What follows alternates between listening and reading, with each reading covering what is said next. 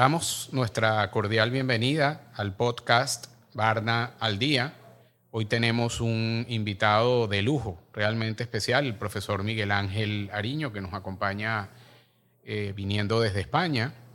Él es profesor del Departamento de Ciencias de la Decisión Gerencial, investigador en toma de decisiones y gobernanza organizacional en el IS en España doctorado en matemáticas por la Universidad de Barcelona. Ha sido docente en la Universidad de Barcelona, Universidad Politécnica de Cataluña y Universidad Carlos III en Madrid. Ha sido profesor internacional visitante en universidades en China, en Hong Kong y en Europa. Ha publicado artículos en revistas académicas y de difusión y es autor del libro Toma de Decisiones y Gobierno de Organizaciones, así como coautor del libro Iceberg a la vista, Principios para tomar decisiones, prohibido hundirse. Nuestra cordial bienvenida, profesor. Realmente un honor para nosotros tenerlos acá en el podcast. Les habla Armando Barrios, profesor titular residente de Barna y director del programa de Dirección Pública Posgrado. Eh, tengo algunas preguntas para usted, pero naturalmente siéntase libre de ir más allá de la pregunta en caso de que lo considere pertinente.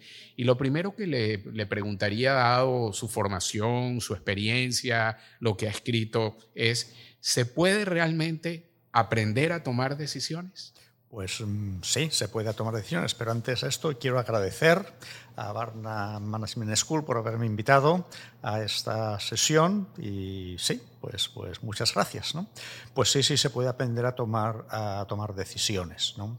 Aquí hay un problema. En el colegio y en la universidad no hay ninguna asignatura reglada que sea de toma de decisiones, no la hay. ¿no? Eh, además, eh, no hay un toolkit, digamos, un prontuario de usted siga siete principios y aprenderá, ya sabrá tomar decisiones. Esto no existe. Del mismo modo que no existe un sistema para operar del corazón. Usted siga estos siete pasos y podrá aprender a, podrá operar del corazón. No. Esto es un oficio, esto es una expertise, esto es un saber. ¿no? Y así como a, andar se aprende andando, a nadar se aprende nadando, a tomar decisiones no se aprende tomando decisiones. ¿no? Por, varias razones. Una principal es que cuando uno toma una decisión es porque quiere conseguir algo. Y entonces normalmente piensa que si consigo lo que pretendía, he decidido bien. Y si no lo consigo, pues he decidido mal. Eh, esto no es cierto, esto no es cierto, porque uno puede conseguir lo que pretendía, pero además las decisiones tienen otros efectos colaterales, los side effects que muchas veces se producen tiempo después de que, se ha tomado la decisión y te generan un problema más grande que el que pretendía resolver. Y como se producen meses después, uno no se da cuenta que ese problema que ha surgido es fruto de una decisión que creía que fue correcta porque alcanzó lo que pretendía y resulta que ha generado estos problemas. ¿no? ¿Eh? O sea que eh, estos son, eh, es decir, no es obvio, no es obvio. Es decir, no, hay, no hay un procedimiento, no hay una asignatura, y no hay un método pues, para aprender a tomar decisiones. Dicho esto, hay que decir que se puede educar. ¿eh? Igual que se puede educar para operar del corazón, se puede educar para, para tomar decisiones. Siguiendo una serie de principios, ¿eh? serie principios que si se tienen en cuenta mejoran la calidad de la decisión. Y si no se tienen en cuenta puede meterse la pata muy fácilmente. ¿no? Saber estos principios facilita pues que nuestras decisiones sean mejores. Pero nunca podremos garantizar que estamos tomando una decisión correcta, porque hay muchos factores, muchos factores em, que pueden afectar al proceso y, y es posible, es fácil no tener en cuenta alguna de estas cosas. ¿Se podría decir en alguna medida que el proceso es tan importante como el resultado que se termina consiguiendo? en alguna medida no En total medida, en total medida. Es decir, porque sucede una cosa un poco, un poco desagradable o un poco fea en la toma de decisiones, que uno toma primero la decisión y luego viene el resultado. Si fuera al revés, primero viniera el resultado y luego tomar decisiones, la cosa sería muy sencilla, pero no es así. Con lo cual, como tenemos que, que tomar decisiones antes de saber el resultado, lo importante y lo fundamental es el proceso, seguir un proceso adecuado y por eso saber esos principios, esas cosas a tener en cuenta para que el proceso sea adecuado. Luego el resultado le afectan pues cuán bueno es el proceso y también le afectan otros factores que están fuera de control y fuera de poder influir, la, suerte. Y en mis estudios he llegado a la conclusión, alguien puede discrepar de esto, que el factor que más influye en el resultado de nuestras decisiones es la suerte. Lo que pasa es que la suerte unas veces es para bien y otras veces es para mal. La persona que siempre tiene suerte no es que tenga suerte, es que decide en general bien. Y el que tiene mala suerte no es que tenga mala suerte, es que no sabe decidir. Y eso tiene, eh, lo que usted nos explica, que a mí me resulta muy claro, es ¿Tendrá eso mucho que ver con por qué a la gente le cuesta tanto tomar decisiones? Pues claro, tiene todo que ver, ¿no? Por, precisamente por lo que hemos dicho antes, que primero viene la decisión y luego el resultado. Si pudiéramos saber el resultado anterior antes de tomar la decisión, sería muy fácil. Esto no te ofrecería ningún problema. También la vida sería muy, muy, muy aburrida, mm. porque te estaría todo bajo control, ¿no? ¿Eh? O sea que a la gente le, nos cuesta tomar decisiones porque cuando tomamos una decisión, las cosas nos pueden salir bien o nos pueden salir mal. Y entonces, como no nos gusta nada el fracaso, ¿eh? Eh, eh, tenemos tal terror, tal rechazo al fracaso, que antes de fracasar, pues no tomamos una decisión. ¿no? Lo cual es también un poco paradójico o un poco desde el punto de vista racional un poco estúpido, porque si no tomas una decisión puede salirte la cosa peor que si la hubieras tomado. Lo que pasa es que si no la tomas no te sientes responsable de no haber conseguido lo que podías haber conseguido.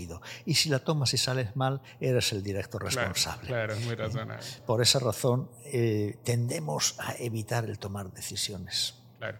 Hay una, en, el tema de decisiones siempre hay una larga discusión sobre en qué condiciones debería tomarse decisiones de manera individual, cuándo se debe consultar a otros, cuándo debe ser, digamos, en algún sentido de grupo esa decisión.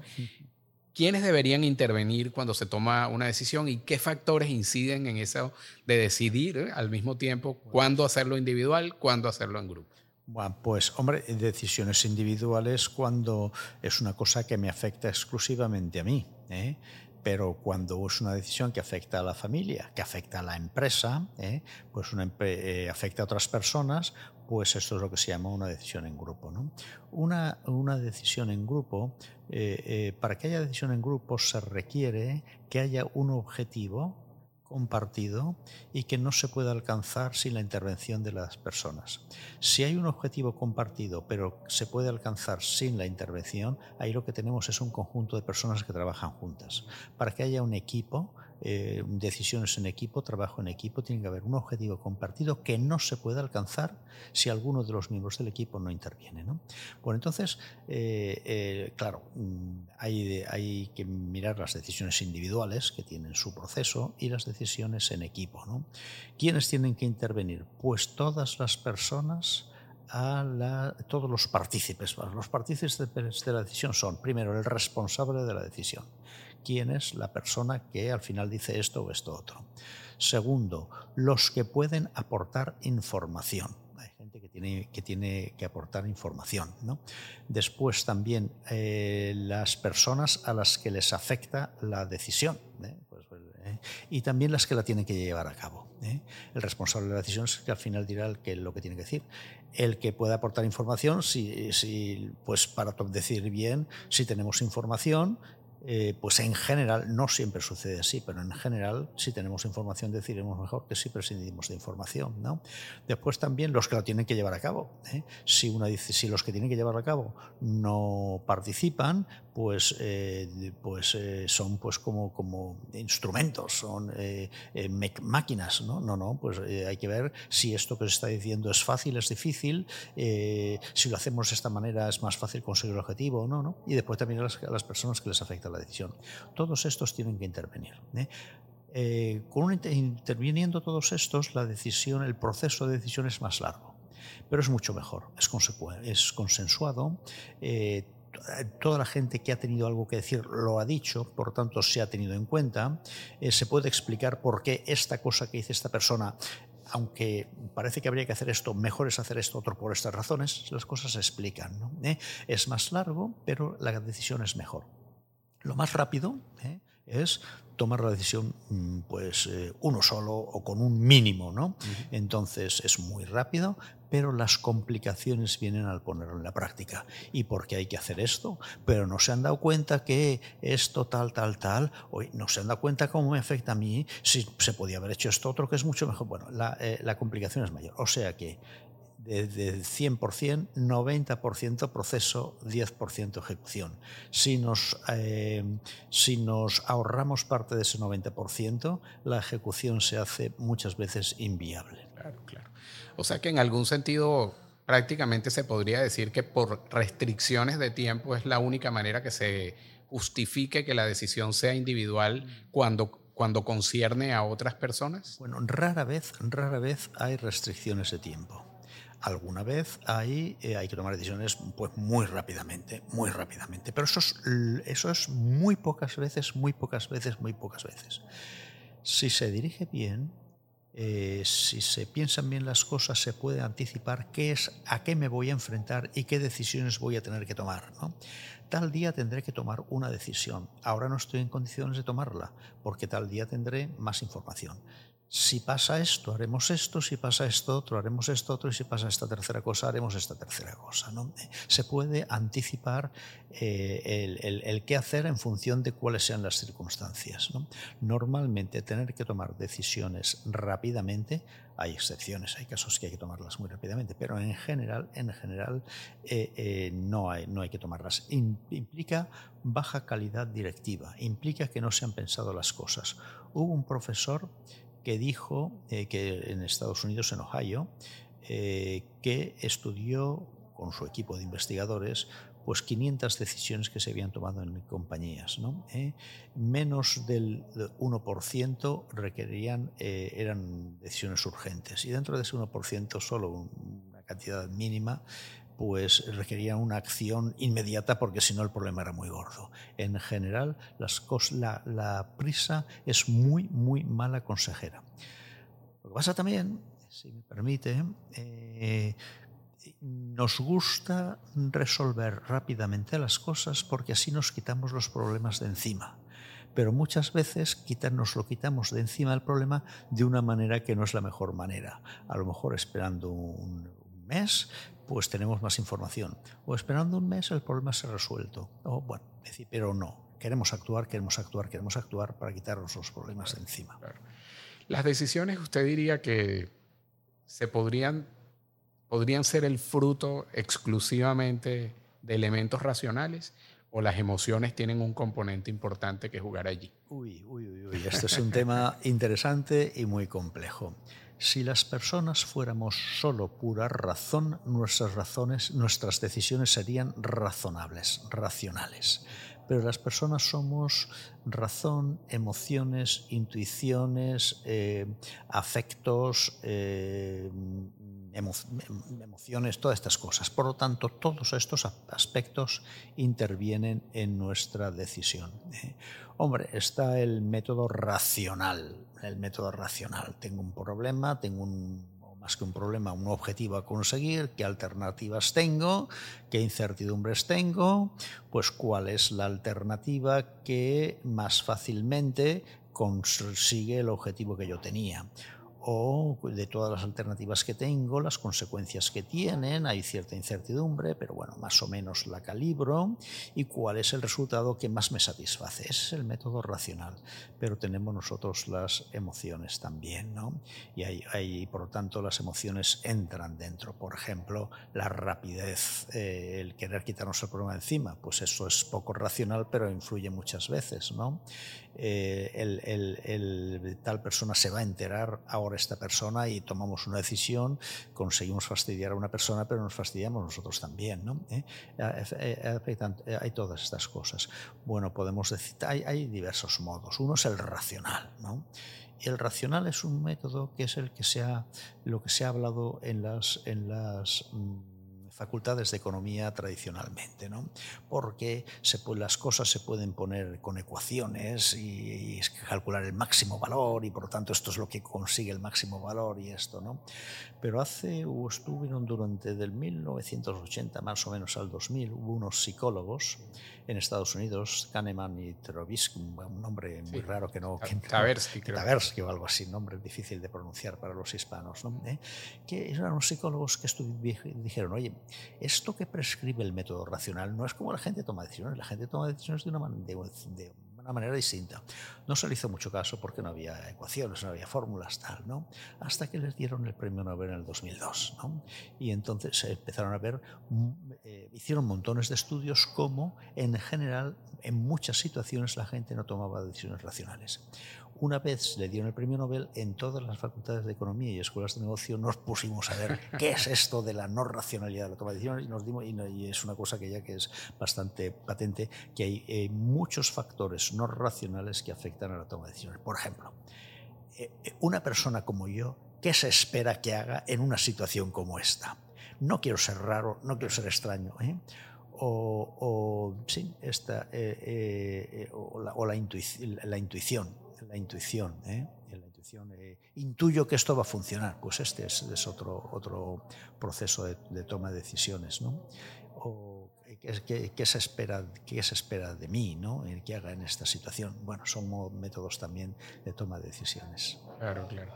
Yo he escuchado alguna vez, he leído en realidad, que la propia recolección de información y la información a la que le ponemos atención en algún sentido puede estar sesgada por lo que nosotros anticipadamente queremos que sea la decisión correcta. Pues efectivamente, esa es una de las cosas que facilita que no tomemos buenas decisiones. Estamos considerando un plan de acción, el que sea, irnos de vacaciones a tal sitio o hacer una inversión empresarial en tal, en tal mercado. Estamos considerando. Cuando lo consideramos es porque pensamos que puede ser bueno, ¿no? Y en ese momento solo miramos las razones por las cuales esto va a funcionar. Un veraneo en tal sitio tiene que ser estupendo por esto, esto, esto y esto. Eh, hacer esta inversión tiene que ser muy bueno porque nos va a facilitar esto, vamos a conseguir esto, esto, esto y esto. Muy bien. Ese no es el modo de tomar decisiones. Hay que ver, hay que ver razones por las cuales esto no hay que hacerlo. ¿eh? Porque razones por las cuales hay que hacer lo que queremos hacer se nos ocurre muy fácilmente. ¿Por qué no hay que hacer esto? Bueno, si nos vamos de excursión a tal sitio puede pasar esto, esto, esto y esto. Bueno, para que no pase esto, pues en vez de estar en estas fechas estaremos en estas otras. Para que no pase esto, haremos tal cosa así. O eventualmente decir, mejor no hacer ir de excursión a tal sitio. ¿no? hay que buscar razones por las cuales no hacer las cosas, que solo nos fijamos en razones por las cuales hay que hacerlas. Excelente. Y quizás allí eso conecta con algo que usted mencionó anteriormente, que es la búsqueda explícita de alternativas. Que aun cuando veamos que en una opción que está planteada pareciera como la más racional, el ejercicio creativo de mirar opciones diferentes y estrictamente más que opciones alternativas enriquece al propio proceso de toma de decisiones. No solo lo enriquece, sino que es condición necesaria para que sea un buen proceso. Cuando solo tienes una alternativa, allí no hay decisión. ¿eh? Cuando queremos hacer algo, ¿eh? cuando queremos conseguir algo, hay que ver una alternativa que nos parece que es la mejor hay que estudiar siempre una segunda alternativa. Excelente. Segunda alternativa. Y ver en qué aspectos la primera alternativa es mejor que en la segunda y en qué aspectos la segunda alternativa es mejor que en la primera. Y a pesar de que la segunda alternativa tiene algunos aspectos mejores que la primera, optamos por la primera por esta, esta y esta razón. Porque cuando presentamos una alternativa que es mejor en todas las dimensiones que otra alternativa, nos estamos autoengañando. Nos hemos enamorado de esa alternativa y no nos cegamos para ver qué aspectos pueden no ser tan favorables. Hay que tener siempre eh, dos alternativas para poder escoger, comparar una con la otra. Si tenemos solo una, no tenemos con qué compararla y por lo tanto es, puede ser no ser buena, pero como solo tenemos esa, eso es lo que vamos a seguir. Muy bien.